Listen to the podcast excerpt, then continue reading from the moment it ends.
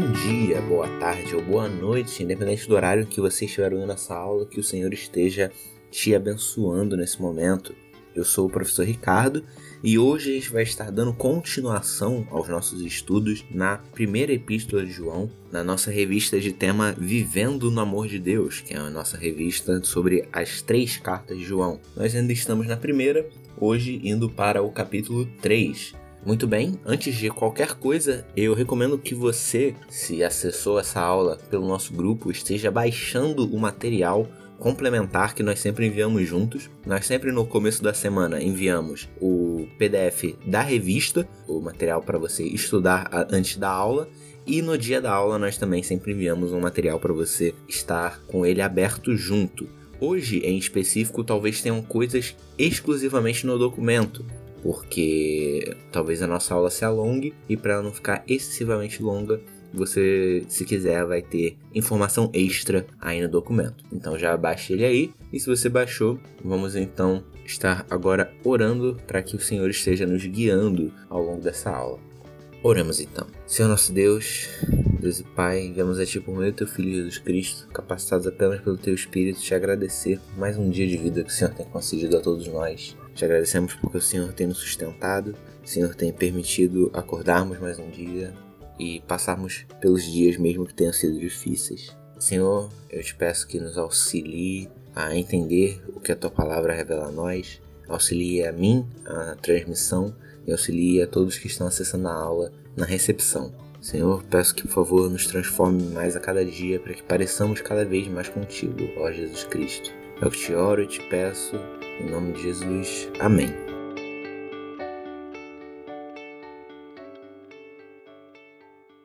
Muito bem, pessoal. Uh, vamos lembrar que agora a gente vai estar tá entrando no capítulo 3, né? 1 João, capítulo 3, dos versos 1 a 10, vai ser o nosso tema de hoje. Então, é importante que você leia esse texto, porque, como ele é uma passagem um pouquinho mais extensa, eu não vou lê-lo todo e depois a gente voltar e ir lendo verso a verso. Você pode pausar agora a aula, leia dos versos 1 a 10 e aí já continue a ouvir. Pausou? Muito bom. Vamos lembrar que no capítulo 2, nos versículos 3 a 6, a gente viu uma elaboração sobre a evidência moral de que alguém é salvo, também chamada prova da obediência, pelo pastor John Stott. E você vai ouvir eu falar muito do pastor John Stott porque ele é o comentarista principal que eu utilizei aqui na elaboração da aula. Então, você vai lembrar que lá numa aula dada pelo Marcos, se eu não me engano, a gente viu que João elaborou que aquele que é um cristão de verdade ele demonstra evidências morais. E depois, na aula seguinte, aula dada por mim, creio eu, nos versículos de 7 a 11, ele fala sobre a prova do amor ou a evidência social. Então ele faz algumas digressões sobre a igreja e digressões também sobre o mundo, contidas nas aulas anteriores. Então agora ele vai voltar a falar a gente sobre essas evidências, elaborando elas um pouco melhor. Na aula de hoje a gente vai ver o fundamento da nossa obediência, que surge como o fato de sermos filhos de Deus. Vamos então ao verso 1 e a gente já começa aquela nossa exposição verso a verso para a gente poder entender o que, que João está nos dizendo. 1 João capítulo 3, verso 1 vai dizer: Vejam que grande amor o Pai nos tem concedido, a ponto de sermos chamados filhos de Deus. E, de fato, somos filhos de Deus. Por essa razão, o mundo não nos conhece, porque não o conheceu. Lembremos que as divisões entre os versos e os capítulos aqui eles são uma adição posterior. João, quando estava escrevendo, não pensou: ah, aqui termina o capítulo 2 e aqui começa o capítulo 3, agora vou escrever o verso 1. Isso são divisões artificiais que a igreja com o tempo criou para poder facilitar na leitura, para você não precisar falar: ah, vá lá no parágrafo 84 da Epístola aos Romanos. Por que eu estou falando isso? Porque se você for ver no capítulo anterior, no verso 29, João vai escrever: Todo aquele que pratica a justiça é nascido de Deus. E aqui ele já está fazendo uma ponte para o assunto que ele vai tratar agora, que é a nossa filiação de Deus. Então é importante que você vá e também ouça as aulas anteriores para você entender o fluxo de raciocínio que João está aqui trazendo para a gente. Enfim, por graça, Deus ele nos concedeu a adoção como filhos, de modo que agora nós somos parte da família de Deus. O próprio apóstolo Paulo, ele nos diz lá em Efésios 1, versos 4 a 6, que, antes da fundação do mundo, Deus nos escolheu nele para sermos santos e irrepreensíveis diante dele. Em amor nos predestinou para ele para sermos adotados como seus filhos, por meio de Jesus Cristo, segundo o propósito de sua vontade, para o louvor da glória de sua graça, que ele nos concedeu gratuitamente no amado. E a ênfase de João aqui não é necessariamente no fato de que agora a gente tem um relacionamento novo com o Pai, o qual a gente tem, conforme você pode ler lá em 2 Coríntios 5,18, mas sim nessa realidade de um novo nascimento, que a gente agora tem uma nova orientação nos nossos corações e que não existimos mais da mesma forma que antes. Agora nós não vivemos mais para nos tornarmos uma versão melhor de nós mesmos, moldada pelos ídolos do nosso coração, mas sim para nos conformarmos à imagem de Jesus. Conforme o apóstolo Paulo fala lá em Colossenses 3, dos versos 8 a 11, agora, porém, abandonem igualmente todas estas coisas ira, indignação, maldade, blasfêmia, linguagem obscena no falar. Não mintam uns aos outros, uma vez que vocês se despiram da velha natureza com as suas práticas e se revestiram da nova natureza, que se renova para o pleno conhecimento, segundo a imagem daquele que a criou. Aqui não pode haver mais grego e judeu, circuncisão e incircuncisão, bárbaro, cita, escravo, livre, mas Cristo é tudo e está em todos. Nas palavras de João, a gente vê aqui também que tem um cisma com o mundo, há uma ruptura, de modo que o mundo ele já não nos conhece mais, porque ele também não conheceu a Cristo, como você vai poder ler lá no primeiro capítulo do Evangelho de João. A gente pode entender aqui que mundo é toda a existência a parte de Deus, e não incluindo apenas os ímpios, mas também as forças do diabo, como a gente vai ver mais à frente. Por que, que eu estou falando isso? porque o próprio João emprega mundo de formas diversas. Ao mesmo tempo que João fala no seu evangelho que nós não devemos amar o mundo, ele também fala que Deus amou o mundo. E a gente precisa entender, why? Então, se a gente tentar pegar a palavra mundo da pena de João e criar um sentido universal, a gente vai entender que a gente tem que não gostar de algo que Deus gosta. Então, enfim.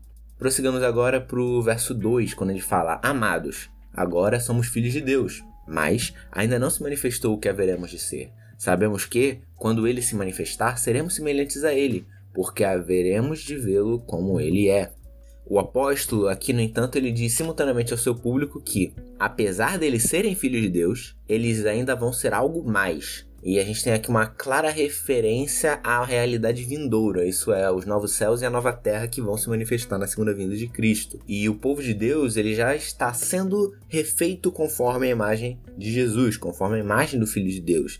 E a gente pode compreender que quando estivermos face a face com o Senhor, a nossa transformação então vai ser plena. E existe valor também na gente observar o que Paulo diz pra gente lá em 2 Coríntios 3,18, quando ele escreve: E todos nós, com o rosto descoberto, contemplando a glória do Senhor, somos transformados de glória em glória, na sua própria imagem, como pelo Senhor, que é Espírito. E o pastor John Stott, ele nos auxilia a compreender essa passagem quando ele nos diz que Enquanto o Senhor não se revelar plenamente, mesmo que nós tenhamos o nosso rosto descoberto e contemplando a sua glória, a gente não estará nesse estado futuro ao qual João se refere. Na volta de Cristo, no entanto, a imagem moral que foi perdida lá no Éden, ela é recuperada plenamente, de modo que nós não somos mais imagem de Adão, mas imagem de Cristo. Indo para o verso 3, o apóstolo João vai falar: E todo o que tem essa esperança, nele purifica a si mesmo, assim como ele é puro. Que esperança? Essa esperança em Cristo é referente à volta dele, que, como a gente comentou no verso anterior, inclui justamente esses três acontecimentos, né? Que Cristo ele vai se manifestar, nós vamos vê-lo, então nós nos transformaremos como ele. E é importante a gente ressaltar que o termo esperança não é usado da mesma forma que nós muitas vezes usamos, no sentido de que há uma incerteza, ah, eu tenho esperança que isso aconteça. Não. Aqui, como é afirmado na promessa de Cristo, que é totalmente fiel para cumprir, a gente pode ter certeza. E aqui o que João está nos dizendo é que todos que se encontram nesse grupo, que espera pela segunda vinda, eles estão passando por um processo purificador. E a gente pode lembrar do contexto também do Velho Testamento, quando, por causa de determinados pecados e circunstâncias ali na comunidade, havia uma necessidade de uma purificação cerimonial. Você pode ir lá para Levítico 16, 30, por exemplo. E essa purificação cerimonial era uma sombra da purificação que ocorreria em Cristo. E lendo Hebreus 1, 3, você vai ver justamente um paralelo muito interessante. Recomendo que você vá lá ler também. E agora, vivendo sob a cruz de Cristo, nós passamos por um processo de purificação moral, não mais cerimonial, porque Cristo já cumpriu a parte cerimonial. E praticando a justiça e nos livrando das manchas que o pecado nos causa. E nas palavras do comentarista que eu já referenciei, somente o sangue de Cristo pode limpar-nos da corrupção e da culpa do pecado.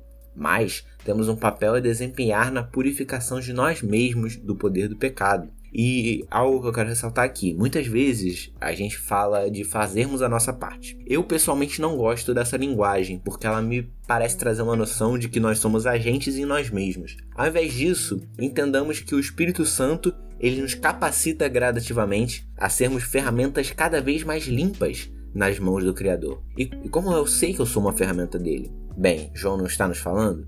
Deus ele está operando em nós para que nós nos purifiquemos.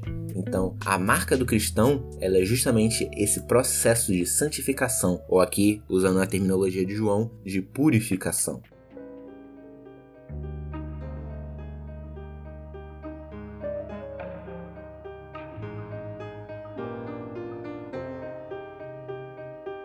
Agora, a fundamentação do argumento de João ela moda de foco. Você deve ter percebido que nos versos anteriores ele estava focando na vinda futura de Cristo e como a esperança deve nos mover à purificação, que eu até foi como concluir o bloco anterior. Agora, o apóstolo ele olha para a primeira vinda de Cristo e mostra como a obra de Cristo na sua primeira vinda já estabelece o motivo pelo qual os cristãos devem viver de modo santo. E ele repete esse argumento duas vezes, primeiro dos versos 4 a 7 e depois dos versos 8 a 10, trazendo dois enfoques diferentes. O que deve ser enfatizado aqui é Permanecer no pecado é, além de algo incompatível com ter uma esperança na segunda vinda, algo também completamente oposto a todo o propósito da primeira manifestação de Cristo. Então vamos agora ao verso 4, lá onde João diz: Todo aquele que pratica pecado também transgride a lei, porque o pecado é a transgressão da lei. E aqui, ao colocar dizendo todo aquele que pratica pecado, João realmente tem a ideia de generalizar, porque o apóstolo está buscando mostrar como os hereges eles não constituíam uma elite. Como assim os hereges? Você não sabe quem são os hereges a que João está se endereçando aqui? Então realmente você não ouviu nossas aulas anteriores. Você tem que saber que são uma espécie de protognósticos, uma heresia que vai estar se desenvolvendo melhor ali no século II. Para saber melhor quem são os gnósticos, ouça nossas aulas anteriores. Não vou falar quais, porque o ideal é que você ouça todas. Mas vai lá para a primeira aula de 1 João que você vai já pegar uma ideia legal. Voltando, os hereges não são uma elite distinta das pessoas comuns. O evangelho, com as implicações morais que ele traz, ele se preocupa com todo tipo de pessoa e não só com certos grupos. E a gente tem aqui João trazendo uma definição de pecado, né? Ele fala: todo aquele que pratica o pecado também transgride a lei, porque o pecado é a transgressão da lei.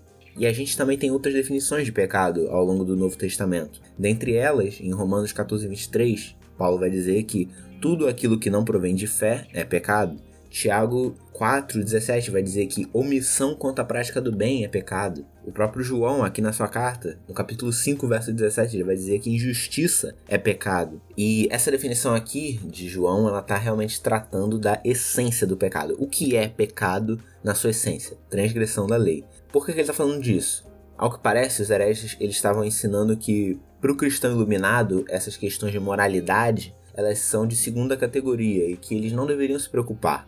O pastor John Stott ele nos diz que a ilegalidade é a essência, não o resultado do pecado. Em contraste com tais maneiras de subestimar o pecado, João declara que o pecado não é apenas uma falha negativa, mas essencialmente uma ativa rebelião contra a vontade de Deus, uma violação da sua santa lei.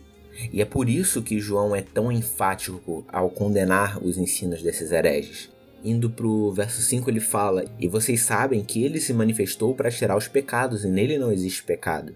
Eu falei que João, ele agora está utilizando a primeira vinda, né, como argumento dele, não a segunda vinda. Como que a primeira vinda afeta essa realidade mencionada, né? Que todo aquele que pratica pecado está transgredindo a lei. Bem, Cristo ele leva sobre si os pecados dos seus, de modo que ele os suporta sobre o seu próprio corpo como você pode ler lá em 1 Pedro 2,24. E o que João está querendo enfatizar é que se eles tiverem uma correta noção disso, do que Cristo fez ao tirar pecados, ao levar os pecados sobre si, o cristão ele vai achar o pecado algo abominável. E sempre que nós cristãos pecamos, acaba sendo por ignorância ou por esquecimento. Ou a gente está no começo da caminhada e a gente não sabe ainda que algo é pecado, ou então nós esquecemos do que Cristo fez por nós, ignorando a sua obra e agindo como hipócritas. Então João, ele apela para que essa verdade sobre a pessoa e sobre a obra de Cristo esteja moldando a vida dos seus leitores. E aí ele vai e fala no verso 6: Todo aquele que permanece nele não vive pecando. Todo aquele que vive pecando não viu nem conheceu. E aqui está expressa essa conclusão de João, né?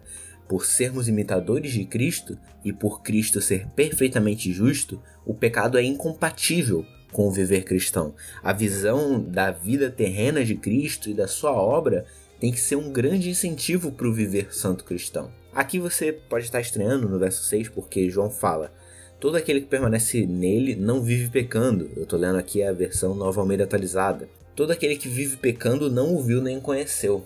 Ele parece dizer que todo cristão genuíno não vive pecando. E a gente conhece dos nossos tropeços. E essa questão vai ser um pouco melhor elaborada no verso 9, mas pela minha própria tradução você talvez já tenha uma noção um pouco melhor. Talvez se você estiver lendo uma versão mais antiga, uma Almeida Revista atualizada, uma Almeida Corrigida Fiel, uma Almeida Revista Corrigida, talvez a frase que esteja aí seja todo aquele que permanece nele não peca ou não comete pecado. Então você pode entender que é uma questão séria que João está dizendo aí. Enfim, eu vou explicar isso melhor quando a gente chegar no verso 9. Verso 7. Filhinhos, não se deixem enganar por ninguém. Aquele que pratica justiça é justo, assim como ele é justo. Ele conclui aqui o primeiro dos dois argumentos. Lembra que eu falei? Ele vai trazer dois argumentos de como que a primeira vinda deve moldar o nosso viver para vivermos em santidade. Ele aqui no verso 7 concluiu já esse primeiro argumento e ele fala: "Filhinhos, não se deixem enganar por ninguém porque ele está querendo alertar seus leitores ao perigo dessa situação em que eles se encontram. Esses desvios trazidos pelos falsos mestres, eles não eram apenas teológicos, mas morais. Eles não apenas estavam negando que Jesus era o filho de Deus, mas dizendo que eles poderiam viver da forma que fosse. Algo que precisamos entender é que, ao sermos justificados por Cristo, por intermédio da nossa fé, nós também devemos buscar a prática daquilo que é justo. E é exatamente isso que João nos traz aqui. Aquele que pratica a justiça é justo, assim como ele é justo.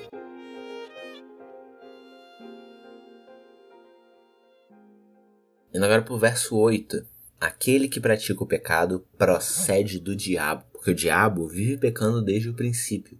Para isto se manifestou o Filho de Deus, para destruir as obras do diabo. João agora ele constrói que o pecado ele não é apenas uma transgressão da lei, mas ele é algo associado àquele que cometeu a primeira transgressão contra Deus. E considerando que essa é a principal atividade do diabo, se colocar contra Deus, aquele que peca está exibindo um caráter mais similar a este do que a Cristo. E a primeira vinda de Cristo, ela afeta a realidade de maneira tremenda. É, não apenas os nossos pecados, mas toda a criação. Mas a gente precisa ter cuidado. Entendamos aqui que quando gente fala que as obras do diabo foram destruídas, a gente não pode achar que, ah, então o diabo não atua mais no mundo no sentido de que as forças do inimigo não estão mais atuando sobre a criação. Não. A gente pode entender que Cristo ele quebrou as correntes satânicas que faziam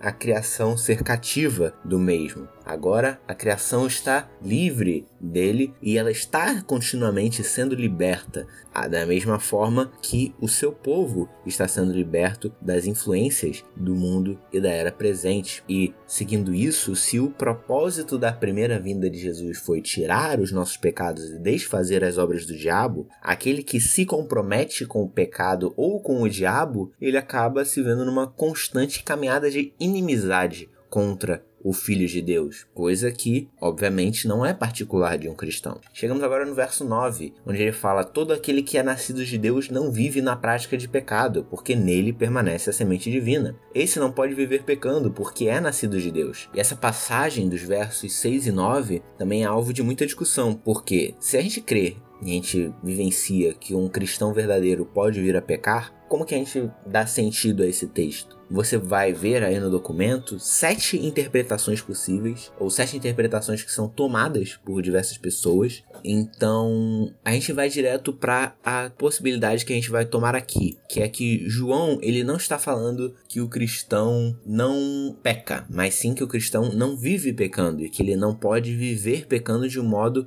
consistente. Então, entendamos aqui que João ele está falando de incongruência, não de impossibilidade de pecar. O cristão pode pecar, mesmo com o consentimento de sua mente e da sua vontade. No entanto, ele é dominado por um pesar e por um arrependimento depois. E a direção da vida do cristão é Deus e as coisas do alto. E o que João está tentando transmitir é um argumento de que o novo viver do cristão ele é diametralmente oposto ao viver sem Cristo. E a verdadeira impossibilidade é esse cristão persistir no pecado. E você vai ver já que a própria tradução que eu utilizei, que é a nova Almeida atualizada, ela já passa essa ideia. Essa tradução que eu uso, ela não diz que o cristão não peca, mas ela fala que o cristão não vive pecando. E é justamente essa intencionalidade que os tradutores, agora com o avanço né, dos estudos ali sobre ah, em que tempo João está falando, o que, que ele está querendo dizer, é justamente essa intencionalidade que eles transmitem nas traduções mais recentes.